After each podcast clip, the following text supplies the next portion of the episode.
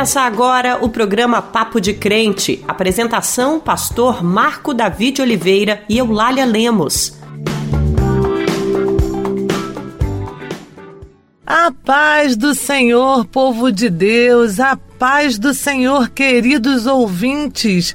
Este é o dia que o Senhor nos concedeu, então nós devemos nos regozijar e nos alegrar nele. Meu irmão, minha irmã, no programa de hoje vamos conversar sobre o discurso de ódio. Você sabe o que é discurso de ódio? Por que existem cristãos que estão praticando o discurso do ódio ao invés do discurso da paz e do amor? É, meus irmãos, é sobre esse tema que vamos conversar hoje. Como será que o nosso Deus se sente ao ouvir um irmão, um pastor, uma pastora, uma irmã fazendo um discurso de ódio. Hoje, nosso pastor Marco Davi não estará conosco. Ele está em Belém do Pará, foi convidado para participar de uma conferência sobre o problema do encarceramento em nosso país. Eu tenho certeza que na próxima semana ele vai trazer para o nosso programa muita informação relevante sobre tudo o que está acontecendo e sendo realizado nesse encontro.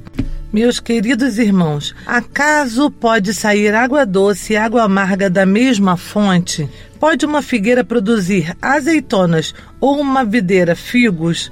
Da mesma forma, uma fonte de água salgada não pode produzir água doce. Que versículo incrível, né, irmãos? Aqui o apóstolo Tiago, no capítulo 3, versos 11 e 12, nos convida à reflexão sobre a possibilidade de servos do Senhor Jesus Cristo proclamarem a mesma fé nele e viverem de maneira contrária aos seus ensinamentos. No programa de hoje, vamos descobrir o que é discurso de ódio e entender por que isso não condiz com a vida cristã. Mas além de conversarmos sobre esse tema tão importante, também teremos nossos louvores, oração, a mensagem ministrada pelo pastor Ariovaldo Ramos, uma entrevista com nossa jornalista Fernanda Fonseca, o giro de notícias e o Dizem por aí. Mas agora vamos orar, irmãos? Senhor Deus e Pai que está nos céus, é diante da tua presença que nos encontramos nesse momento, Senhor. Queremos colocar nossos irmãos ouvintes diante de ti, Senhor Deus. Tu conhece o coração de cada pessoa que está nos ouvindo, compartilhando essa oração conosco. Visita cada lar, Senhor. Visita cada pessoa, cada ouvinte, em nome de Jesus que nós te pedimos. Senhor, nós queremos te pedir pelo tema do programa de hoje, Senhor. Vamos falar sobre os nossos lábios, o que deve sair de nossa boca. E nós queremos te pedir, Senhor Deus, para sermos usados por ti com as nossas palavras. Queremos aprender a desenvolver o domínio próprio sobre o que nós pensamos, o que falamos o que fazemos. Ajuda-nos, Senhor, dando-nos mais sensibilidade, Senhor. E ensinando-nos ao que precisa aprender nesta área. É em nome de Jesus que eu te peço e te agradeço. Amém. Contigo, Senhor,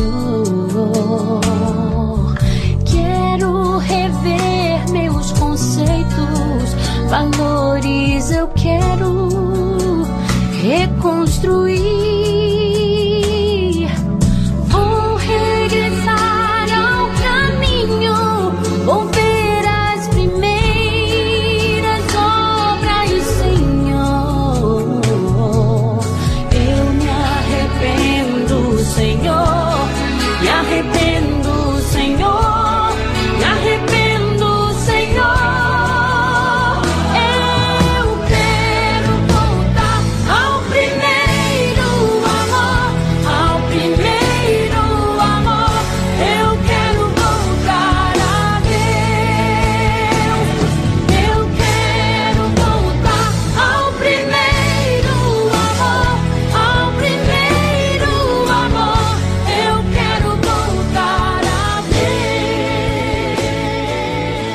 Acabou de ouvir um clássico, a música Primeiro Amor, na voz da Aline Barros. Irmãos, o discurso de ódio é considerado um tipo de violência verbal que geralmente tem origem na não aceitação das diferenças de ser, de pensar ou agir de outra pessoa ou grupo de pessoas.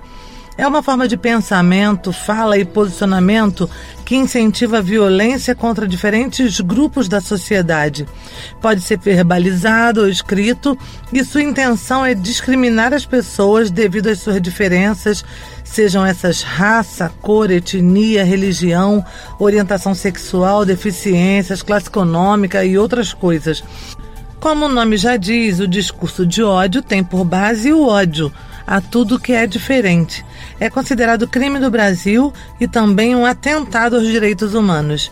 Lamentavelmente, tem sido comum vermos, por exemplo, comentários preconceituosos contra pessoas do Nordeste do Brasil ou com origens em países com histórico de guerras e atentados que buscam refúgio em nosso país. Outra situação que você infelizmente já deve ter presenciado é de ataques verbais contra mulheres ou contra a população LGBT+, e negros.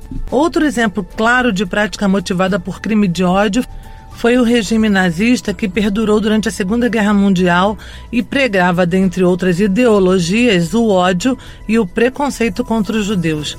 No Brasil, o artigo 5 da Constituição Federal de 1988 diz que todos são iguais perante a lei, sem distinção de qualquer natureza, garantindo-se aos brasileiros e aos estrangeiros residentes no país a inviolabilidade do direito à vida, à liberdade, à igualdade, à segurança e à prosperidade. Ao definir que ninguém será submetido a tratamento desumano ou degradante, bem como que a lei punirá qualquer discriminação que atente aos direitos e à liberdades fundamentais, a Constituição defende os direitos humanos e pune quem violá-los, ou seja, quem praticar discurso de ódio. Muitas pessoas alegam que a liberdade de expressão lhes dá direito de se expressarem da maneira que melhor lhe convém sobre todo e qualquer tema. Mas, irmãos, apesar de ser um direito constitucional, a liberdade de expressão não é uma garantia absoluta, afinal. Ela também precisa respeitar outras garantias constitucionais e as demais leis. Na prática, significa que temos a liberdade de expressar nossas crenças e opiniões, desde que elas não firam outras leis e garantias. Praticar o discurso de ódio contra outras pessoas ou grupos é configurado crime, sim, crime, meus irmãos, por ferir vários direitos fundamentais garantidos em nossa atual Constituição. Como cristãos, temos uma responsabilidade dobrada, especialmente quando recebemos do próprio Jesus a orientação de amar a Deus sobre todas as coisas e ao próximo como a nós mesmos. Mesmo que a Constituição brasileira ou outra legislação não definissem como crime esse tipo de prática, enquanto servos do Deus vivo, sabemos que temos o dever de promover a paz entre os povos, amar todos os seres humanos, independente de nossas diferenças, e sermos testemunhas do amor de Jesus, não é, irmãos? E para nos ajudar a entender um pouco mais sobre esse tema, vamos ouvir nossa jornalista Fernanda Fonseca? Agora é com você, Fernanda. Olá, Eulália, olá, Pastor Marco Davi, olá a todos os ouvintes que nos acompanham. Essa semana eu conversei com o delegado Joaquim Adorno, da Polícia Civil no estado de Goiás, que é o titular do grupo especializado no atendimento às vítimas de crimes raciais e delitos de intolerância. Delegado, muito obrigada por aceitar o nosso convite. E a minha primeira pergunta é: por que o discurso de ódio no Brasil é considerado crime? Olá, olá a todos. É um prazer imenso estar aqui falando com vocês de um assunto tão importante, né? Tão comentado no Brasil e no mundo. Olha, nós temos que ter o seguinte entendimento, que é importante a gente ter esse entendimento para compreender como é que funciona o sistema da justiça criminal. O Constituinte originário de 1988, ele foi muito enfático, determinou a proteção integral, completa da dignidade da pessoa humana. A partir dos mecanismos originados dessa determinação, nós temos a proteção integral dessa dignidade da pessoa humana. O que é essa dignidade da pessoa humana? É a honra, é a etnia, é a cor, é a raça, é a origem, tudo aquilo que engloba um aspecto subjetivo, étnico da pessoa faz parte de sua dignidade, faz parte do conceito de ser ser humano. E o constituinte origin, originário determinou que o Estado brasileiro protegesse as pessoas num contexto integral. Então, o discurso de ódio é crime no Brasil porque o discurso de ódio ele fere essas características essenciais, básicas, que nos tornam humanos. Então, a, o discurso de ódio é uma desumanização do outro, é uma desumanização do ser humano. Desumaniza a pessoa em razão da sua raça, da sua cor, da sua origem, do seu cabelo e uma série de, de outras características fenótipas que você utiliza para dizer que essa pessoa ele está num status de inferioridade em relação ao grupo social ao qual você pertence. Então é muito importante a gente ter essa concepção. A lei brasileira, ela tem o discurso de ódio como crime, porque o discurso de ódio viola a garantia básica de ser o que você é. Ele viola aquilo que você tem de mais precioso, que é a imagem no espelho. Nós temos que compreender ainda, respondendo essa primeira pergunta sua, que o discurso de ódio geralmente é uma incitação à prática de qualquer crime, de qualquer conduta contra a pessoa discriminada. Porque o discurso de ódio, ele é travestido de uma incitação à violência. Violência contra a pessoa negra, violência contra o índio, violência contra a mulher, violência contra o estrangeiro e assim por diante. Em resumo, eu posso dizer que o, o, o discurso de ódio é crime no Brasil, porque a Constituição decidiu proteger a pessoa integralmente, decidiu proteger a dignidade da pessoa humana, decidiu proteger a religião da pessoa, decidiu proteger o gênero da pessoa, decidiu proteger a origem, a raça, decidiu proteger as escolhas pessoais de como a pessoa vai é, se portar na vida. E o discurso de ódio é um discurso que ofende, que tenta anular todas essas questões que envolvem o ser humano em sua individualidade, em sua expressão pessoal e sua expressão coletiva.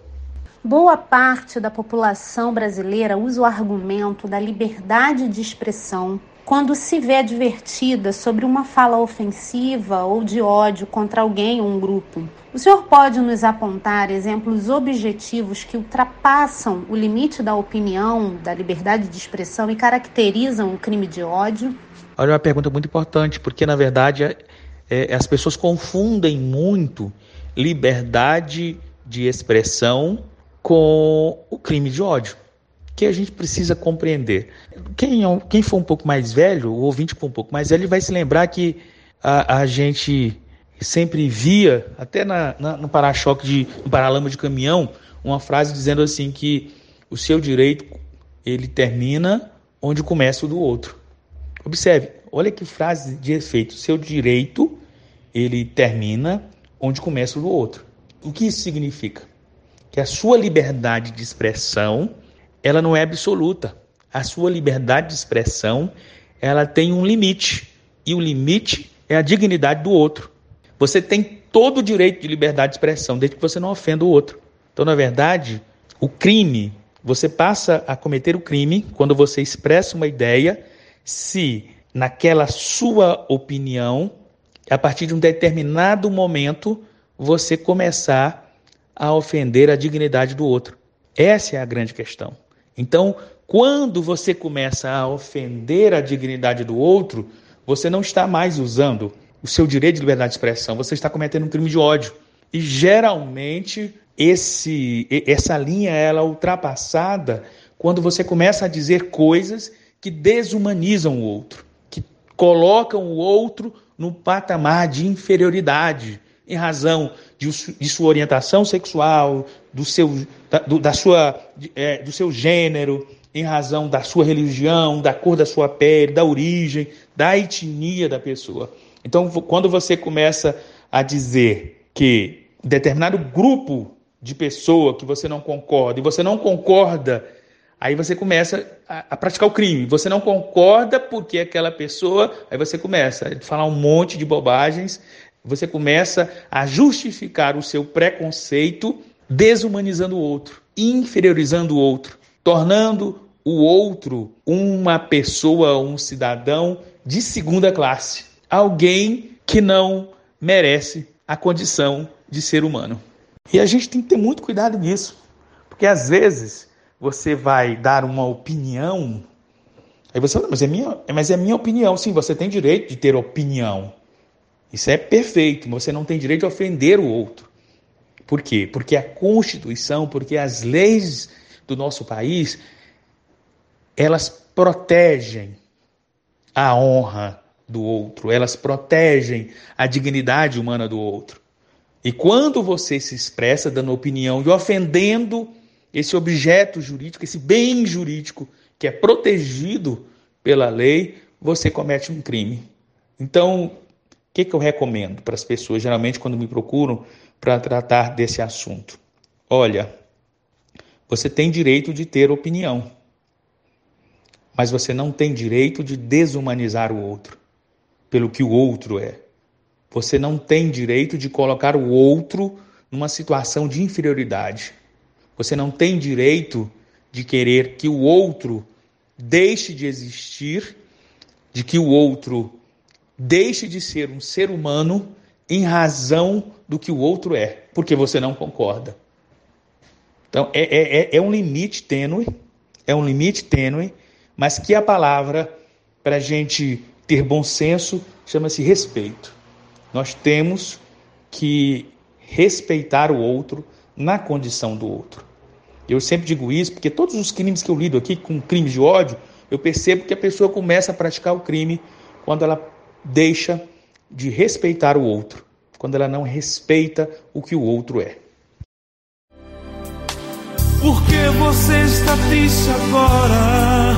Se o mundo escolher prazeres, sonhos, fantasias, você se envolveu. Te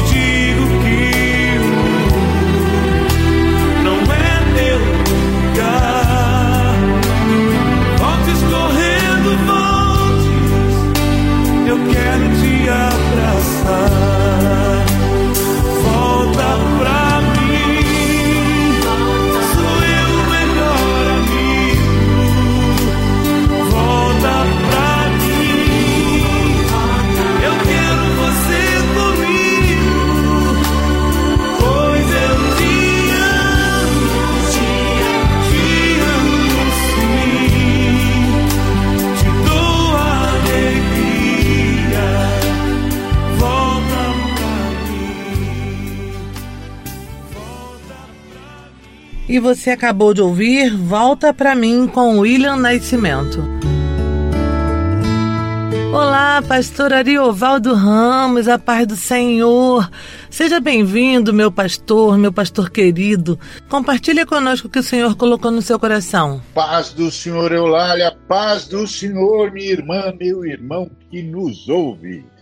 Hoje eu quero meditar com você a partir do Evangelho é Mateus capítulo 5, do versículo 43 até o versículo 48, que diz o seguinte: Ouvistes que foi dito: Amarás o teu próximo e odiarás o teu inimigo. Eu, porém, vos digo: Amai os vossos inimigos e orai pelos que vos perseguem, para que vos torneis filhos do vosso Pai Celeste, porque ele faz nascer o solo sobre maus e bons e envia chuvas sobre justos e injustos. Porque se amardes o que vos amam, que recompensa tendes? Não fazem os publicanos também o mesmo? E se saudades somente os vossos irmãos, que fazeis demais? Não fazem os gentios também o mesmo? Portanto, sede vós perfeitos, como perfeito é o vosso Pai Celeste. Oh, meus amados irmãos, nós temos visto tanta manifestação de ódio, tanta manifestação de angústia e de violência verbal que é assustador, irmãos. Inclusive, tem gente falando em salmos imprecatórios, sabe? Aqueles salmos escritos pedindo a Deus que mate os inimigos e que tinha a ver com aquela situação do Antigo Testamento em que inimigos de Davi eram também inimigos da existência de Israel e, portanto, inimigos da chegada do Messias. Mas tudo isso passou graças a nosso Senhor e Salvador, porque o Messias chegou, porque nada pôde impedir o plano divino de redenção. E aí, com a chegada do Messias, Jesus Cristo, verdadeiramente Deus, verdadeiramente homem, que veio em carne para nos libertar, tudo ganhou um novo significado. E aí Jesus corrige os equívocos de interpretação do Antigo Testamento, sim, porque são equívocos de interpretação, irmãos. Nunca, nunca Deus mandou odiar ninguém. E mesmo os salmos imprecatórios tinham tudo a ver com a batalha pela vida do Messias e a tentativa de destruir aquilo que Deus estava tentando e que, graças à sua misericórdia e bondade, conseguiu construir em Israel para trazer o Messias. Então Jesus disse: não, nada de ódio, nada de ódio nem ao inimigo, nem a ninguém. A ênfase de Deus é amor, por isso Deus é perfeito, porque ele ama, ele ama quem o adora e ama quem não o adora também. Então, ser perfeito, como perfeito é o nosso Pai Celeste, é amar mesmo os nossos adversários, mesmo aqueles que não gostam da gente. Sim, porque nós, filhos de Deus, filhas de Deus, nós não temos inimigos mas infelizmente a gente não tem como impedir pessoas de se declararem nossas inimigas. E como que a gente responde? Com amor, do mesmo jeito que Deus responde, fazendo o sol nascer sobre justos e injustos, mandando tempos frutíferos sobre justos e injustos, porque o amor une perfeitamente os seres humanos. E Deus é amor, a trindade vive em unidade e quer unidade com toda a criação e abençoa toda a criação. Amados irmãos e irmãs, tudo que Jesus espera é que nós o imitemos, que nós saibamos perdoar e pedir que Deus perdoe os nossos algozes, aqueles que se declararam nossos inimigos, e que nós saibamos abençoar como somos abençoados. Nada de ódio, nada de rancor, perdão, bondade e misericórdia é a ênfase de nosso Senhor e Salvador Jesus Cristo. Que Deus abençoe você. Dizem por aí, dizem por aí, dizem por aí, dizem por aí, dizem por aí, dizem por aí. Oi, Eulália. Sou eu, Érica. Eu tô sempre ouvindo o programa. Eu acho ele muito esclarecedor, contribui muito para o meu crescimento. Então a pergunta é: é verdade que os bandidos na favela da Maré, no Rio de Janeiro, altamente armados, estão se unindo como um exército? Eu recebi um vídeo no zap dizendo que os bandidos tomaram conta do poder e que todos estão fortemente armados. Isso é real? Olha, um beijo para todos, paz do Senhor. Paz do Senhor, irmã Érica, há quanto tempo você não manda uma perguntinha pra gente, né? É, minha irmã Érica, eu tenho uma resposta para você após pesquisas. Eu tenho que te dizer que essa informação é falsa. Esse vídeo é de uma gravação feita para uma minissérie. Infelizmente, sabemos que existem grupos do crime organizado em todo o país, não só no Rio de Janeiro, o que é muito triste. Mas este vídeo que está circulando na internet nada tem a ver com imagens do crime organizado. Tratam-se de imagens da gravação da terceira temporada da série Arcanjo Renegado, que, como afirmou a produtora da série a Afro Reggae Audiovisual, estão sendo realizadas na favela da Maré e em diversas outras locações no Rio de Janeiro. Todas as gravações em lugares públicos são sempre devidamente autorizadas pelos órgãos competentes. É possível ver elementos da filmagem no vídeo. Nas imagens compartilhadas na rede, há pessoas com o uniforme da produtora, camisetas pretas com asas nas costas e câmeras profissionais de filmagem. Não acredite em notícias falsas, meus irmãos. Faça como a Érica. Se você tem dúvida de alguma informação e desconfiou dela, mande para nós que vamos verificar e esclarecemos sua dúvida. Anote o número do nosso WhatsApp e nos envie sua mensagem. O número é 11 95094 8831. Repetindo, 11 95094 8831.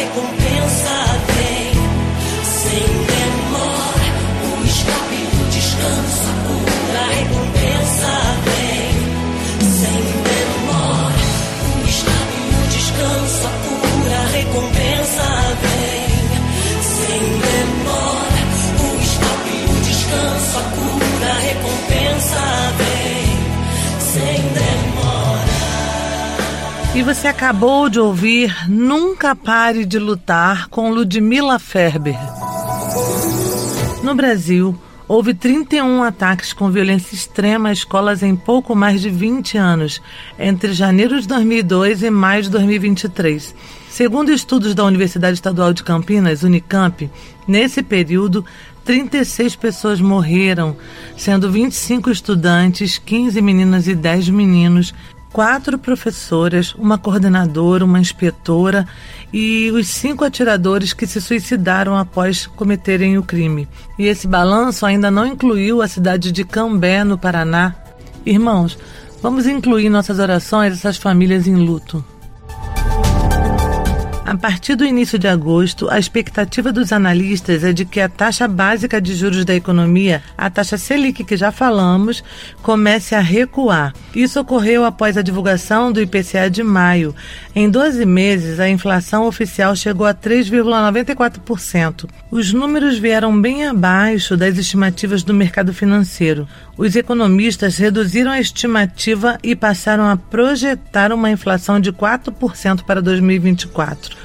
O presidente Luiz Inácio Lula da Silva tem pressionado o Banco Central a iniciar o processo de redução da taxa de juros e critica o efeito dos juros altos sobre o crescimento da economia e a geração de empregos. Em 1 de maio, no Dia do Trabalho, por exemplo, Lula associou os juros ao desemprego e disse que a taxa é parcialmente responsável pela situação do país. A gente não pode viver mais em um país onde a taxa de juros não controla a inflação, ela controla, na verdade, o desemprego afirmou o presidente. Em transmissão pela internet, Lula voltou a cobrar ao Banco Central a redução dos juros, dizendo: o presidente do Banco Central precisa explicar não a mim, porque eu já sei, mas ao povo brasileiro e ao Senado, porque ele não baixa a taxa, disse ele.